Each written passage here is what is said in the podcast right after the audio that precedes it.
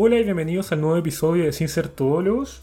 Hoy estamos con la participación estelar de Claudio Palavecino, profesor de la Facultad de Derecho de la Universidad de Chile. ¿Y cómo está, profesor? Muy bien, Toal y Pablo, si no me equivoco. ¿no? Así es.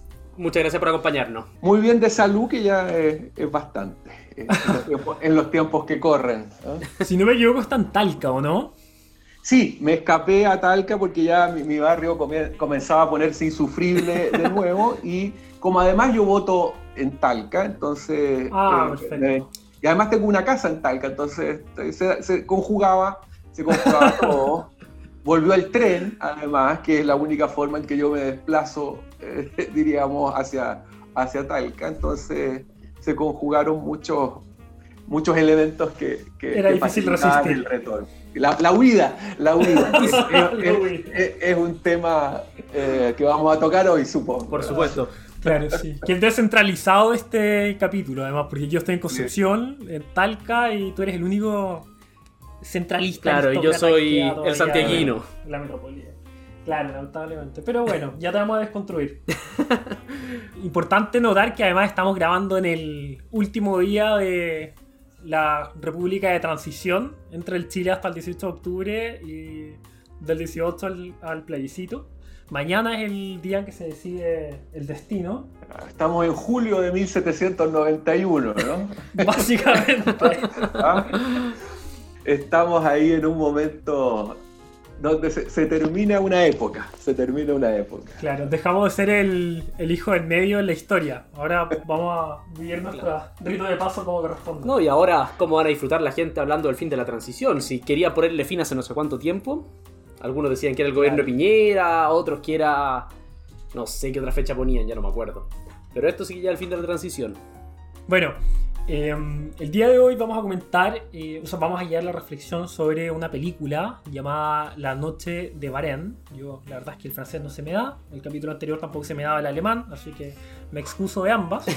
Eh, y es una película del el director italiano, una película francesa italiana o franco-italiana, del director italiano Ettore Cola, Scola, que dura 150 minutos, de 1982. El 20 de junio de 1791, el rey y la reina de Francia, Luis XVI y María Antonieta, intentaron escapar de París revolucionario para reunirse a los aliados monárquicos fuera de Francia, pero fueron detenidos en la ciudad de Varennes.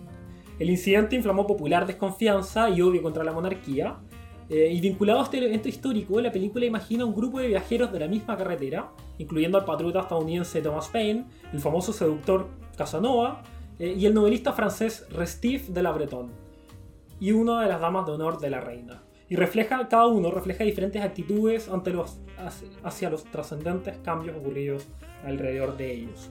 Eh, ¿Qué les pareció? Yo la verdad es que la había oído, pero no, nunca la había visto, y la encontré bastante más simpática de lo que imaginaba. O sea, para ser una película francesa en realidad no... Ese tema de tu desprecio a, a las películas francesas. Sí, bueno, cosas que pasan. No, pero hablando súper en serio, eh, me reí harto, fue una tremenda recomendación. Eh, hay varios temas que son interesantes porque se nota que este tipo de películas, eh, y un refresco teniendo en cuenta las cosas que vemos diariamente, eh, se guían por esa regla de mostrar y no contar. O sea, yo esperaba que en algún momento apareciera algún narrador como con hartas explosiones y cosas así para mantenerme entretenido y gracias a Dios no está producida por Netflix, así que... Bueno, esta, esta es una película, eh, digamos, deliciosa. Yo, yo la vi hace muchos años. eh, la tenía pendiente desde, desde su estreno y debo haberlo visto 10 años después, eh, o sea, todavía antes de que ustedes nacieran, eh, en, el, en el Cine Arte Normandí, ah, que, al que yo me escapaba de, de la Facultad de Derecho. eh, me pegaba pulgas ahí en ese, cine, pero, ah, eh, veía películas a precio de estudiante universitario y eh, películas maravillosas ah, como, esta, ¿no? La Noche de Vagan. Eh, es una película que yo se la, la recomendé porque me parece a mí viene muy a cuento del momento que estamos viviendo. ¿ah? Relata un episodio puntual, muy puntual de la, de la historia de la France. Eh, nosotros hoy día estamos en, el 19 de junio de, 1700 de- de- de 1791, ¿no? Relata un episodio muy puntual, pero son de esos episodios que eh, normalmente los historiadores eligen eh, para eh, significar un giro, ¿ah? un giro en, la historia. Esos momentos estelares de, Stefan Swine. Claro. Desde, ese punto de vista hay una, evidentemente una coincidencia porque nosotros mañana vamos a vivir uno de esos días, un día puntual, un suceso puntual, pero que va a determinar, en mi opinión, también un giro, eh, un giro en, nuestra, en nuestra historia. ¿no? Por otro lado, eh, la película además, eh, diríamos, muestra a los personajes de diríamos, del, del, tiempo que termina, de la época que se acaba, ¿no? Eh, y todos esos personajes muy, muy decadentes, pero a la vez muy, muy entrañables, ¿no? Muy entrañables. Eh, y eh, en alguna medida yo me siento, me siento como, representado por, por esos personajes, ¿no? Entonces por eso también la, es una película que recuerdo con mucho cariño. No la, pretendía volver a repasarlas ahora para poder comentar, pero no, no logré eh, darme el tiempo, entonces voy a eh, comentar en función de, mi, de mis recuerdos. Pero es una película de estas que, que, se quedan grabadas ¿ah? y, y, por tanto, eh, digamos, no, no, no es tan trascendente que no haya podido refrescarla. Bueno, como te comentaba en privado, en realidad es buena la película, obviamente lo hace muy bien, me reí mucho, pero era un poco angustiante a rato ver cómo, incluso en la traducción que tenía yo, o sea, en el subtítulo, hay una parte en la que incluso dice nueva constitución.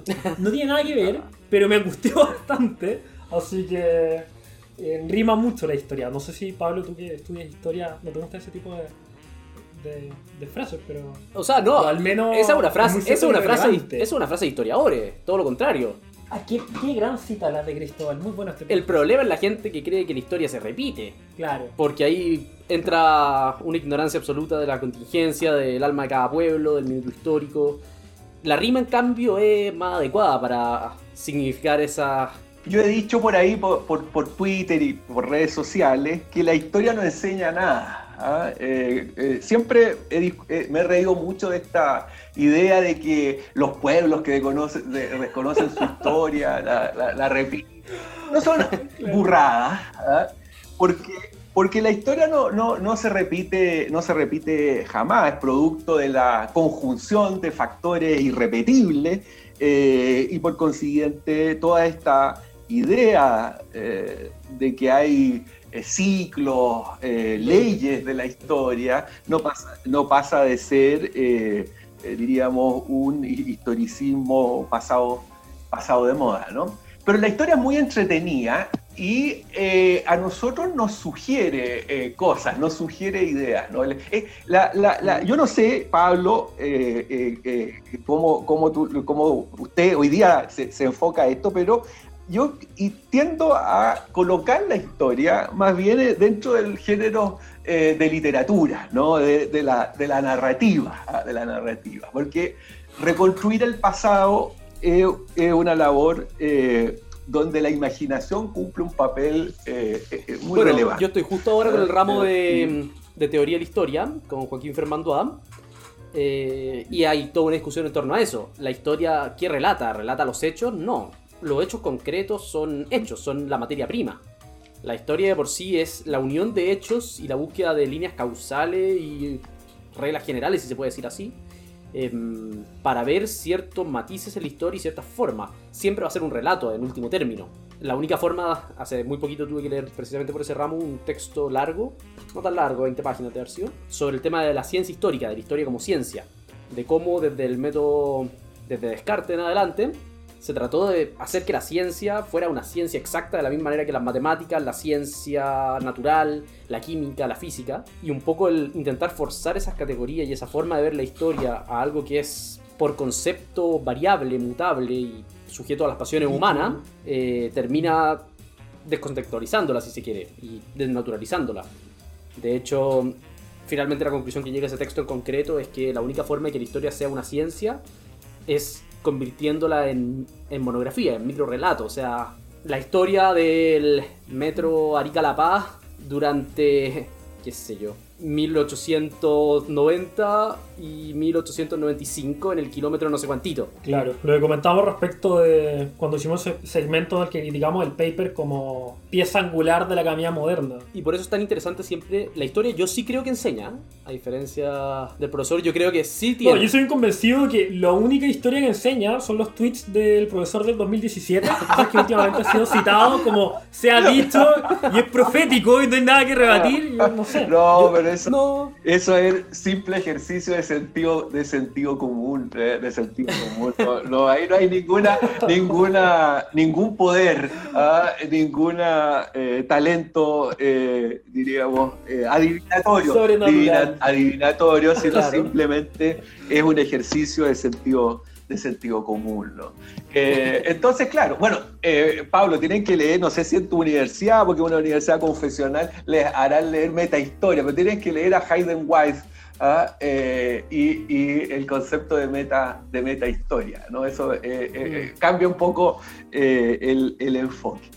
Ahora, claro, volviendo a la película, la película es un ejercicio evidentemente de pura imaginación, es un, el, episodio histórico existió, pero el director, los libretistas le dan, diríamos, le dan toda una diríamos, inventan la confluencia ahí de un montón de personajes, los mencionó Cristóbal, Thomas Paine, eh, eh, Casanova, ahí con un magnífico, una magnífica actuación de Marcello, Marcello Mastroianni, también en decadencia ya eh, personal, ¿no? Así que no podía venir mejor, no podía venirle mejor el papel a un tremendo actor, ¿no? y Restif, Restif de la Breton. Eh, eh, em, entonces, eh, todo esto evidentemente es un invento, pero es de alguna manera un invento que nos, diríamos, que representa cómo probablemente los personajes del Ancien Regime vivencian, vivencian el, el, momento, no siempre, no siempre de manera consciente. ¿no? Otra analogía que uno puede hacer con la época actual es cómo, cómo se desencadena todo este, todo este proceso revolucionario precisamente por una cierta, eh, diríamos, incapacidad de la aristocracia eh, y, de la y, de los monarcas de comprender lo que estaba sucediendo, ¿no? una absoluta, absoluta, diríamos, frivolidad y, falta de eh, diríamos, de, percepción de lo que estaba sucediendo. Un poco lo que nos pasó a todos ah, eh, con el, eh, el, 19 de octubre, ¿no? Yo el 18 o 17 de octubre estaba ahí, si no recuerdo mal, estaba ahí en el hotel, en Singular, en el rooftop bar del, del Hotel Singular, viviendo tranquilo, ahí en, el la terraza del noveno piso, Ah, eh, eh, contento porque todo marchaba tan bien en este país que al día siguiente eh, estaban incendiando micros, ah, rompiendo vidrios y era prácticamente una, escena, ah, diríamos, clásicamente revolucionaria. bueno, en ese sentido, yo me acordaba ahora para el aniversario, me metí a Instagram y me recordó las publicaciones en historias que yo hice ese día. y, y, para mí fue un día bastante normal. Yo tuve solemne, no recuerdo de qué. Después de eso fuimos con mi amigo a almorzar a la burguesía, ahí en Providencia. De ahí las cosas estaban medio raras. Conveniente nombre. Nos fuimos cada uno para su casa, yo llegué a mi casa, estaban dando el cine Joker y fui con mi papá a ver Joker ese día en la noche. Ahora mirando para atrás es bastante simbólico ver otra, claro. otra película premonitoria, ¿no? Claro. Joker es tremenda película. Yo insisto con mi frío la tesis de que Joker es una película afectivamente conservadora, pero todo el mundo se me tira encima cuando lo digo. Eh, sí, bueno, yo recuerdo mi experiencia, en realidad no es nada fuera del, fuera del ordinario. Yo, acá en Concepción, habíamos salido a comer con mi familia. Eh, estaba disfrutando carne, me encanta la carne. Y recuerdo que estábamos viendo la imagen de que se estaba quemando el centro y los pecados de, los pecados de la carne, imagino también, ¿no? Porque no, sería muy triste. ¿ah? creo que eran entrañas, bueno, me encanta la entraña. Eh, dentro de este tema, el tema es que mi papá, recuerdo, me dijo como, ya, pero tú sabes cómo son las cosas, se está quemando Santiago, en cualquier momento se empieza a quemar Concepción. Y yo como, ay papá, ¿qué onda? Está como Salfate, ¿qué onda lo conspir- conspiranoico? Nada que ver. Día siguiente, Concepción pasó a ser el epicentro de como la destrucción masiva junto a... a ¿Cómo le dicen ahora? Plaza de la Dignidad. Plaza Dignidad, ni siquiera es de la dignidad. Claro, la semántica ya es algo que Es importante. escapa Yo- no, pero los yo- al- Piénsalo así. Alguna vez escribí en Twitter que eso de Plaza Dignidad sonaba como Arbeit, Macht Frei en, en- en los campos de concentración. Cuasi funado, cuasi funado también, ¿no? Es una ironía demasiado cruel, ¿no? Una ironía de- de- demasiado cruel. Oye. Yo lo pensaba en cuanto al nombre Plaza Dignidad, me acuerda mucho esta idea totalmente pagana, grecolatina, de endiosar cierta idea. Justo estaba leyendo Cicerón donde mencionaba eso, de si vamos a endiosar algo que sean cosas buenas. Y un sentido de dignidad totalmente trastocado es difícilmente fácil de endiosar. Y esta dignidad en abstracto... Totalmente indignos, como bien extraño. Claro, Plaza Dignidad suena mucho a una especie de neopaganismo sin ser teológico. Y neolengua, ¿no? Y neo, neolengua. Sí. ah, eh, Sí. Bueno, y el perro también tiene harto de neopagano. un, un, be- un bece- un becerro de, no sé, de papel crepé, no sé de qué, de papel Sí. maché, no sé de qué lo. Ni, ni siquiera un becerro de oro, ni siquiera un becerro No. de un, un pe- un perro de cartón, ¿no? Un perro de cartón. Muy, muy, muy gráfico, ¿no es cierto?, de la, de la, de la rasquería de nuestro, de nuestro país. Claro. Bueno, eh, el, el. El pueblo elegido los condena frente a Dios y es de oro. El nuestro nos condena a nosotros, solo a nosotros, ni siquiera ante Dios. Claro, claro. Entonces. Entonces, eh, oye, otra, otro aspecto de la película, por eso también me, me- me- volvió a mí, volvió a mí, ¿no? Esa, esa película, volvió, diríamos, a mi, a mi recuerdo, ¿no? Eh, volvió a mi corazón, que era la sede de la memoria en los antiguos, ¿no? Ustedes saben, ¿no? De ahí viene la palabra recuerdo, ¿ah? Eh, de, de cor, cordis, que es el, el corazón, ¿no? Bueno, volvió a mi corazón esta película también porque, eh, porque toda esta gente, incluido obviamente como mencionaste Luis XVI y María Antonieta, tratan de huir, ¿ah? tratan de huir y en el caso de los reyes no lo consiguen, ¿no?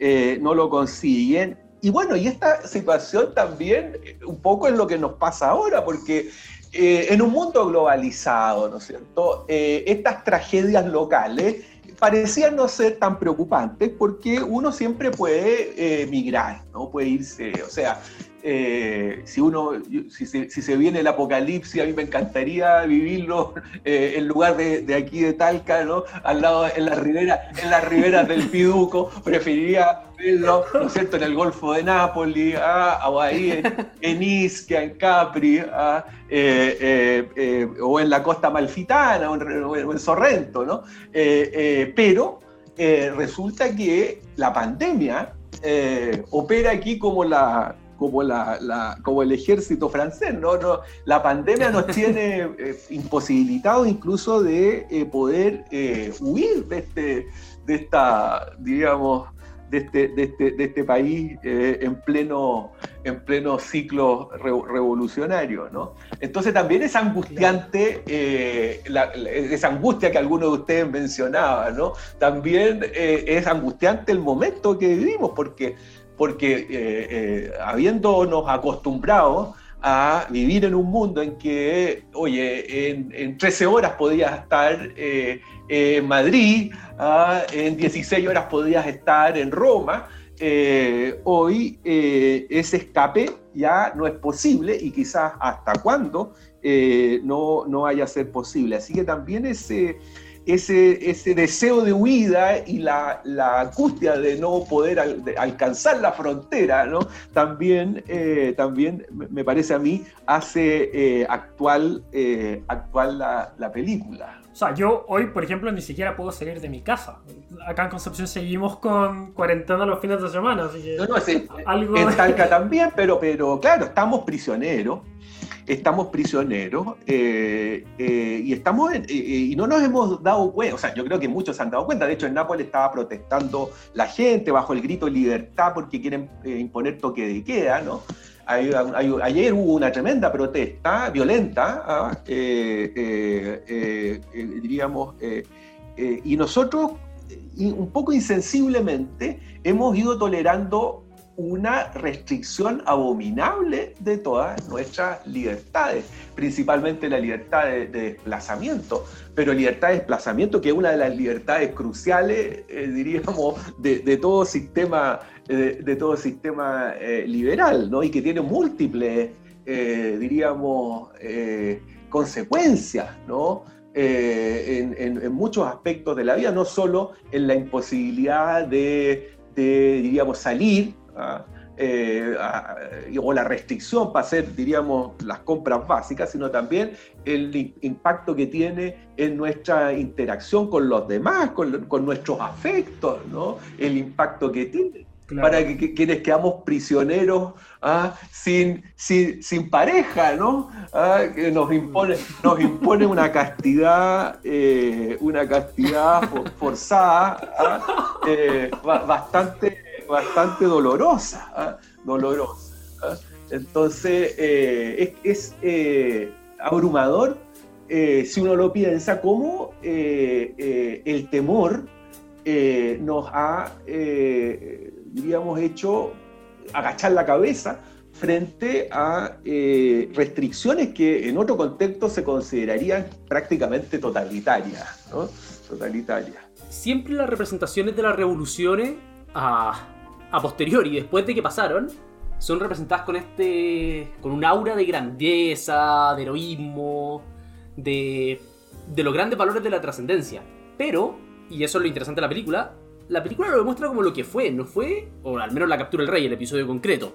No fue un gran episodio, una cosa que uno diga grandes actos de heroísmo, grandes actos de genialidad humana, sino que el rey no se pudo escapar porque lo decían textual, porque el ejército era demasiado patán, entonces como que no lo pescaron.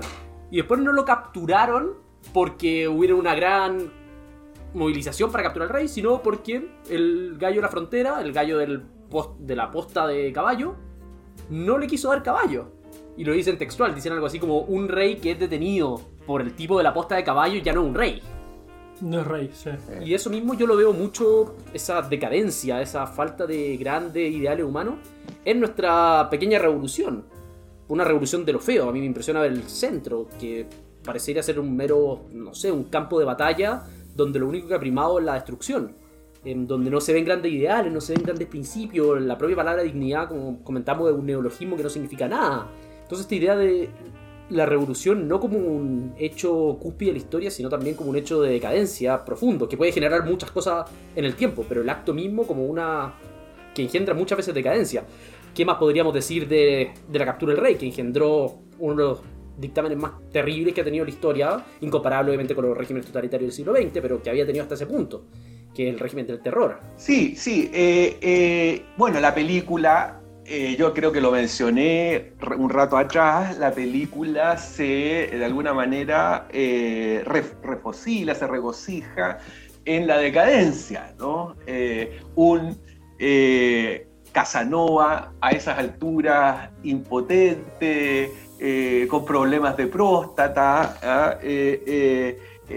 Prisionero más encima. Claro. ¿ah? entonces, entonces efectivamente hay hay esa, diríamos, esa, esa, pintura, ¿no es cierto?, decadente. Pero toda, si uno lo mira bien, todos estos personajes son también encantadores a su modo de ver y reflejan, eh, eh, reflejan una... Eh, una delicadeza, una amabilidad que, que, la revolución evidentemente no tiene. ¿no? Es todo este mundo aristocrático, dieciochesco, que es el que se está eh, eclipsando, ¿no?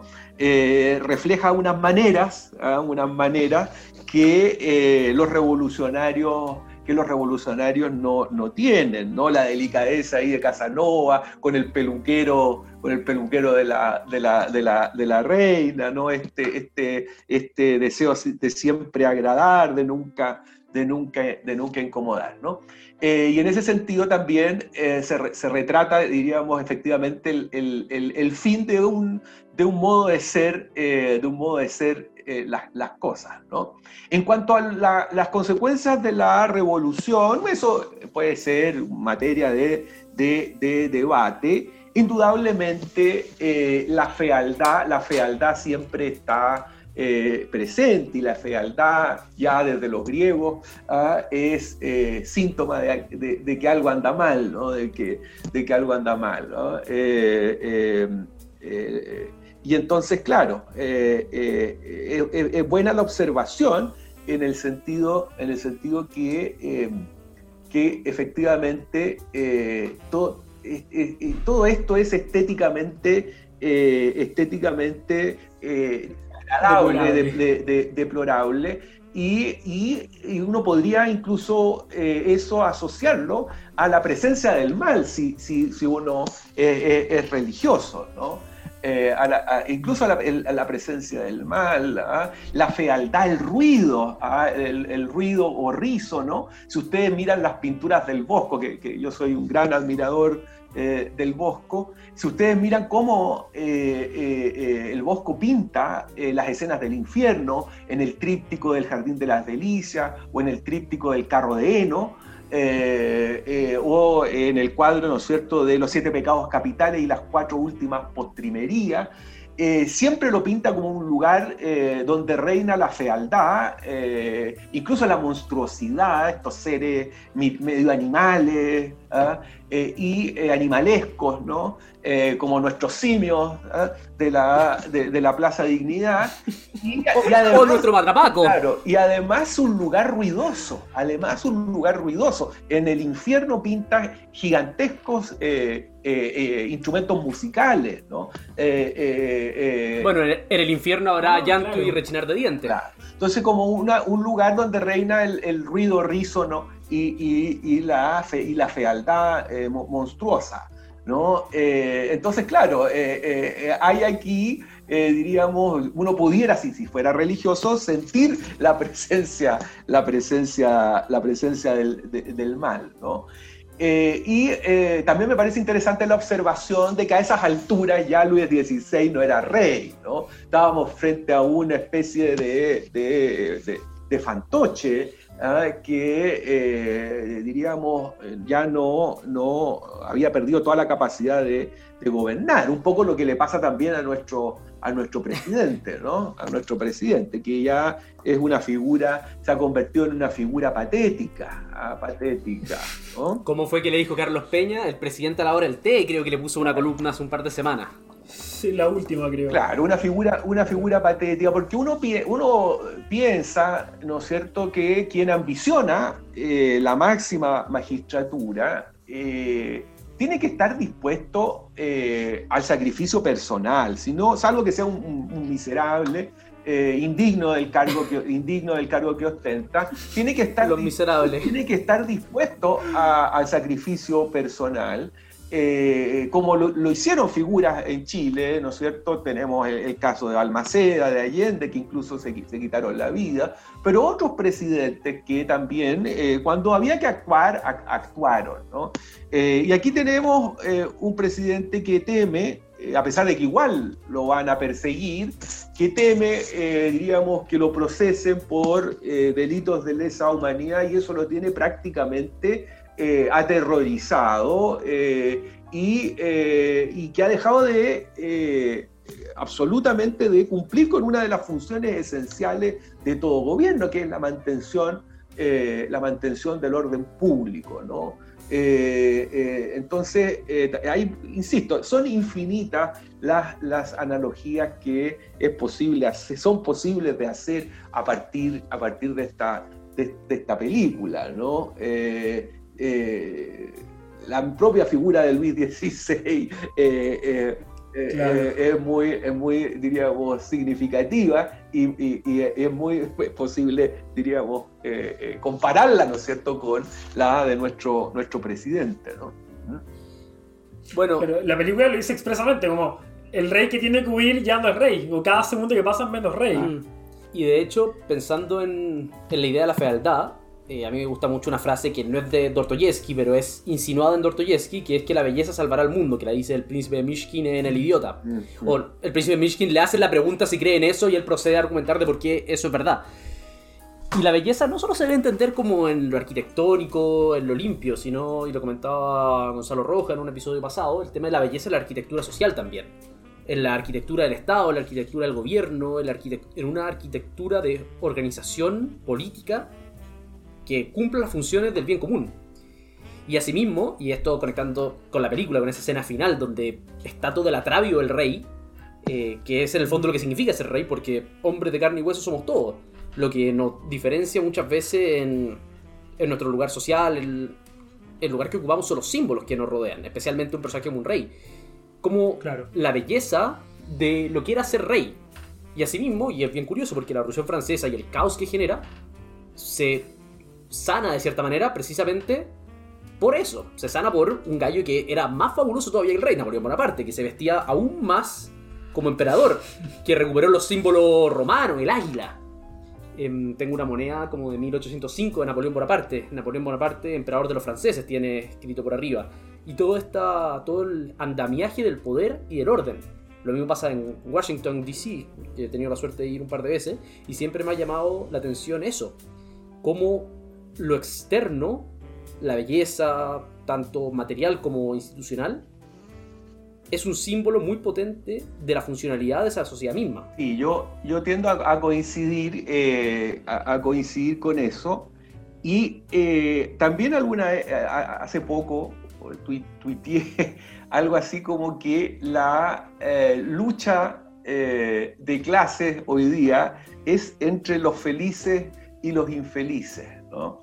Eh, eh, y, eh, y, señalé como ejemplo, no quise dar, recomendarle eso porque, no sé, no a toda la gente, a muy poca gente le gusta la ópera, pero queda, que esto queda muy bien eh, representado y ustedes van a recordar la música inmediatamente porque les voy a mencionar dónde aparece, con la, la, parte final del Oro del Rin, que es eh, la, la introducción a la tetralogía del Anillo del Nibelungo de Wagner. ¿no? Mm. La escena final se llama La entrada de los dioses al Valhalla y aparece en una de las, eh, una de las últimas, la última creo versión de, de, de Alien, si no me equivoco, ¿no? de Alien, ¿ah? cuando, cuando ya este cyborg eh, termina de matar a todos, termina de matar a todos, pero conserva eh, la, la, la, diríamos, los embriones del, del, extraterrestre. En la escena final de esa película, él, él eh, toca la entrada de los dioses al Valhalla, ¿no? Y eh, es muy eh, representativa porque eh, en, en, escena aparece, ¿no es cierto?, el hermoso palacio de los, de los dioses, ¿ah? al que se ascienden los dioses a través de un arco iris, los dioses bellos, felices, ¿no?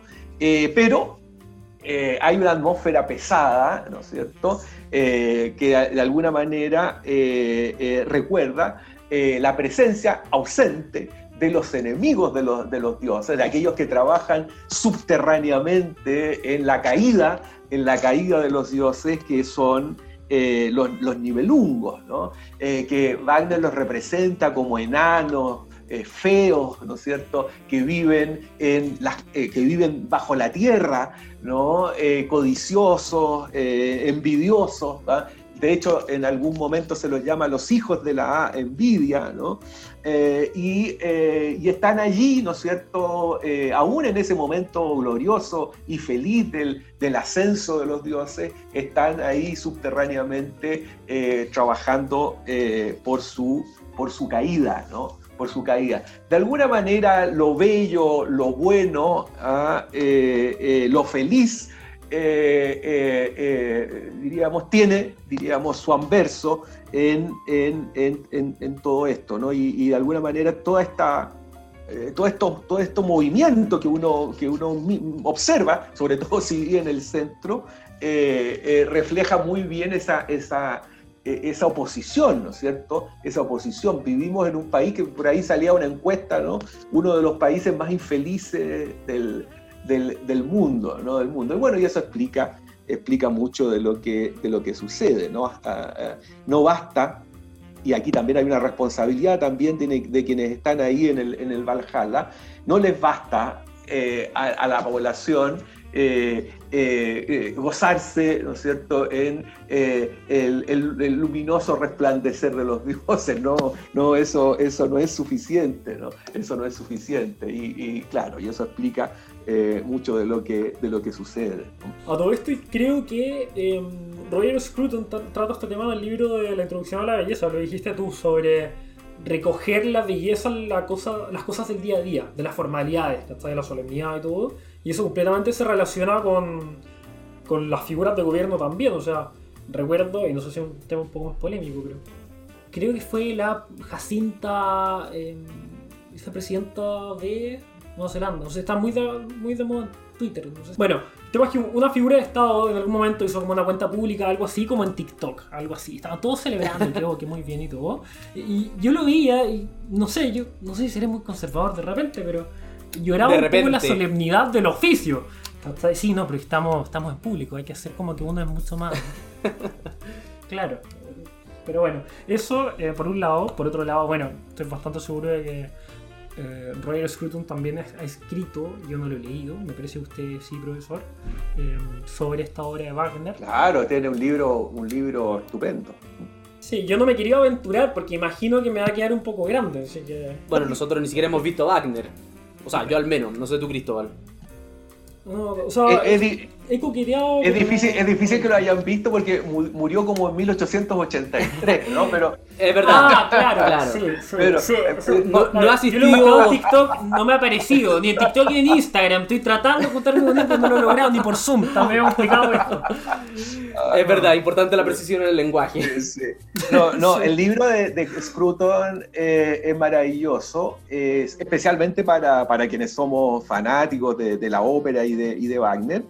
Eh, eh, pero a mí se me hizo difícil por mi, eh, y eso que soy hijo de un profesor de música, por mi precaria formación musical, ¿no? y aquí, a propósito de la educación, también quiero conectar con lo que con lo que ustedes han, el tema que han traído, que es el tema de la, de la, de la belleza.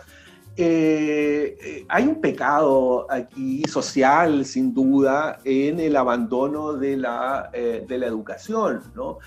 toda esta gente que, que, destruye, que, se comporta de manera animalesca en, esta, en estas protestas, bueno, es, es de alguna manera el resultado eh, de, un abandono ¿ah? en, materia de educación, eh, de una falta completa de eh, educación de la sensibilidad y el respeto, el respeto por lo bello.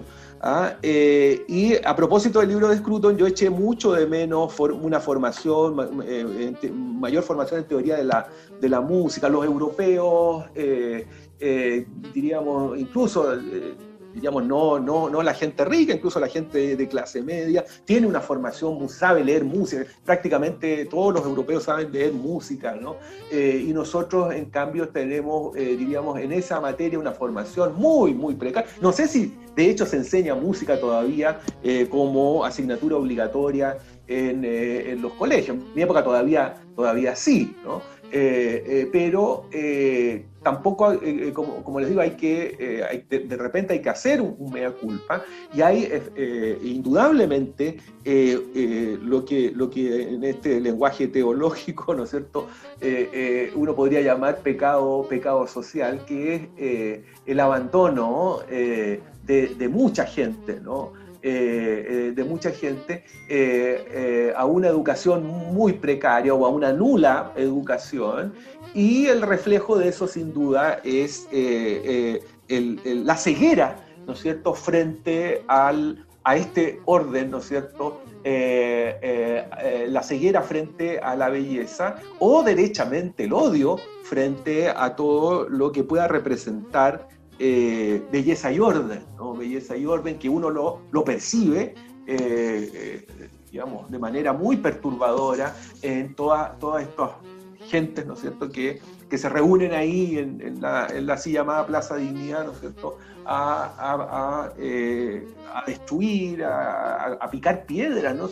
Hay vídeos que muestran, son verdad, parecen verdaderas gentes del, del paleolítico. Paleolítico. Del paleolítico, ¿no? Eh, entonces, eh, eh, estamos de alguna manera cosechando un cierto, un cierto abandono, ¿no? antes las clases altas sacrificaban a un hijo, ¿no es cierto?, para el clero. ¿ah?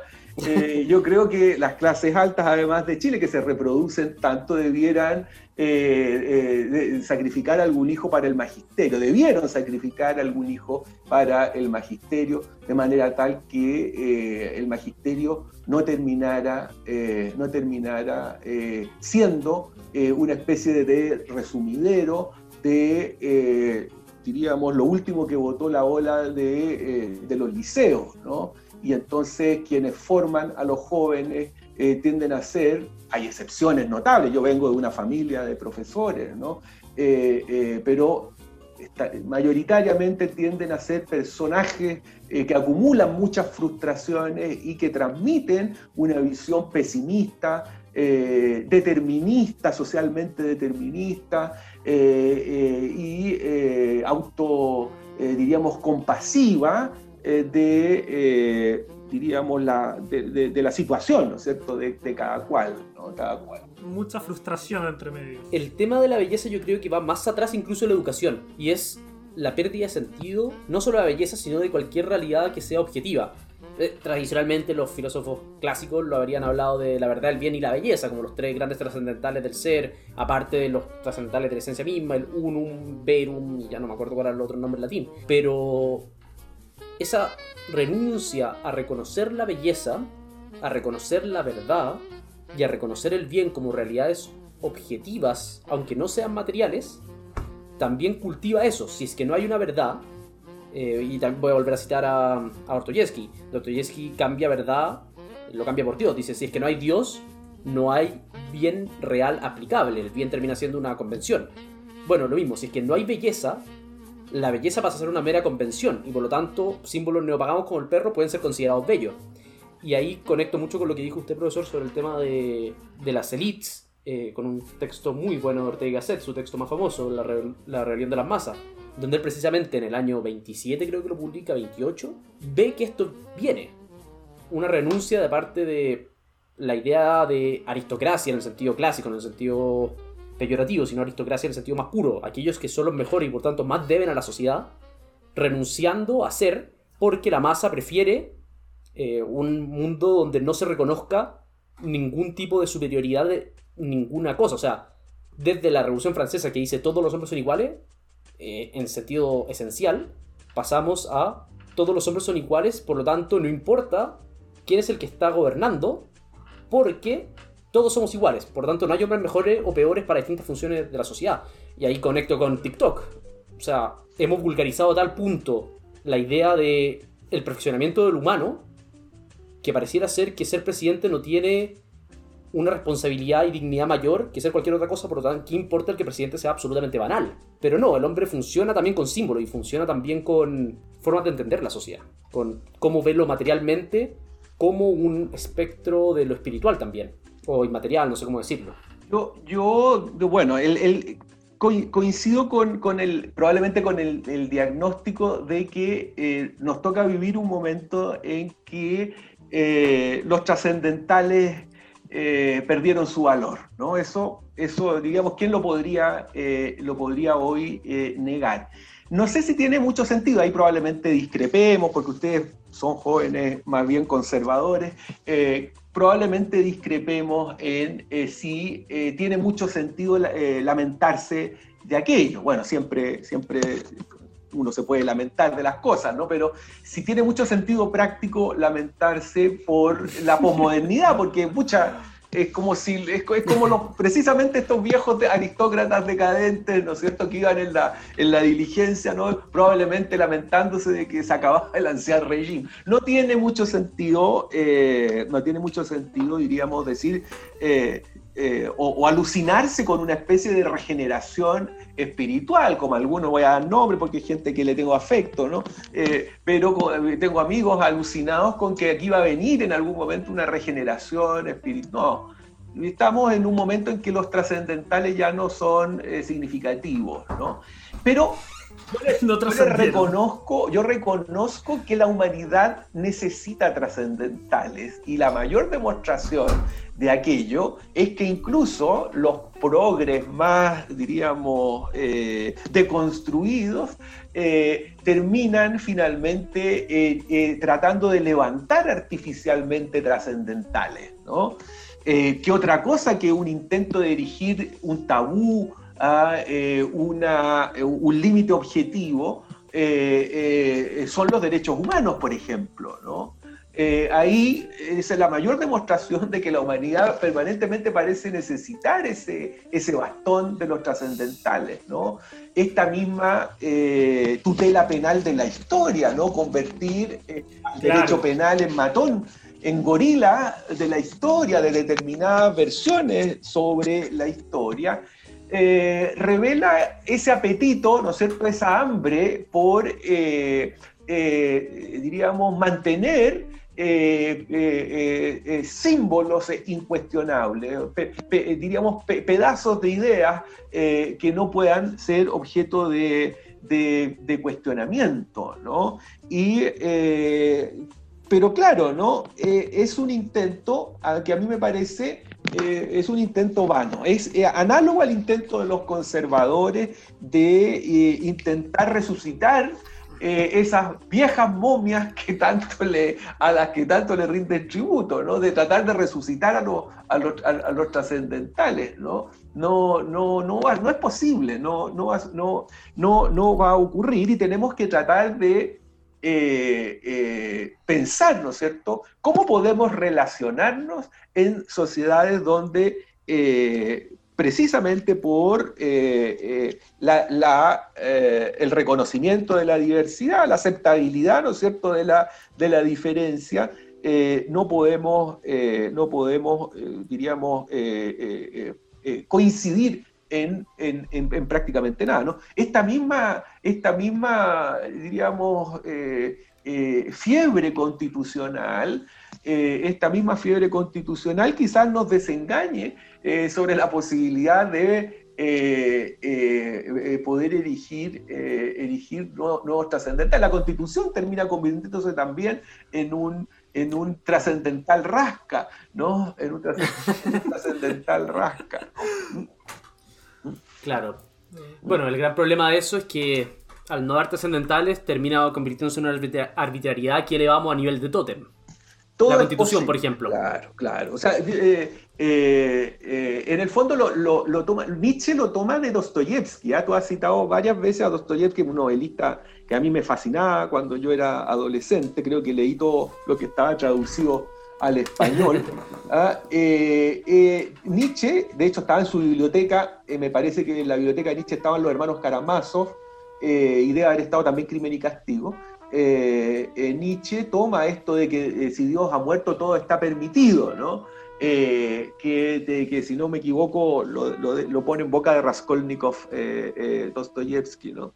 Eh, todo, está, todo, está todo está permitido. Bueno, pero no tiene mucho sentido revelarse con, con, con, con la, la, situación, la circunstancia que a uno, que a uno le, toca, le toca vivir. Yo no, insisto, no creo que sea posible concebir una suerte de eh, regeneración espiritual y un retorno a la, a la idealizada Edad Media, ¿no?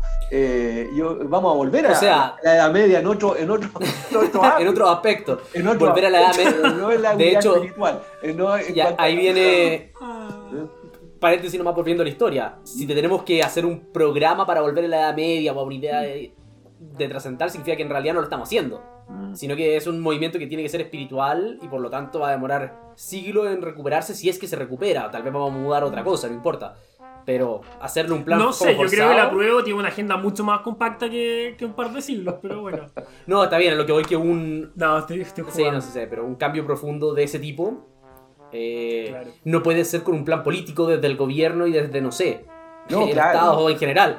Claro, no, son programas sintéticos en el fondo, son accidentes. Claro, si no, si no, de hecho se convertiría simplemente en una ideología nueva. Y la última vez que trataron de hacer ideología de esa línea política no salió muy bien. Claro, un poco Mussolini con el Imperio Romano. Claro, Italia, Alemania durante el siglo pasado nomás.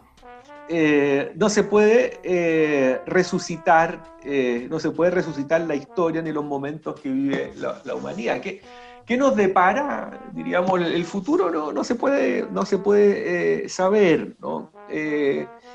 uno quisiera, ¿no es cierto? y esa me parece a mí es la aspiración liberal, una sociedad más o menos tranquila, donde el gobierno garantice eh, la vida, la libertad, la propiedad, ¿no es cierto? Y cada uno pueda forjarse eh, un destino, ¿no es cierto? Eh, mediante su esfuerzo individual. pero siendo ese un ideal, estamos lejos. Nos tocó una época, un momento en que ese ideal viene, diríamos, de, vuelta. De hecho, eh, a mí me parece que el, momento, el, resultado de la votación de mañana va a ser trascendental eh, en el sentido que eh, va a determinar un giro, ah, un giro ideológico. a mí me parece realmente un error descomunal la gente de derecha y los liberales que han apoyado el, el apruebo, porque el único rédito eh, lo van a sacar, eh, lo va a sacar la izquierda. ¿no? El, resultado del plebiscito de mañana se va a interpretar como que el pueblo, ¿no es cierto?, rechazó el etos liberal de la constitución, de la constitución del 80, y que entonces hay que cambiar la constitución y dar un giro, ¿no?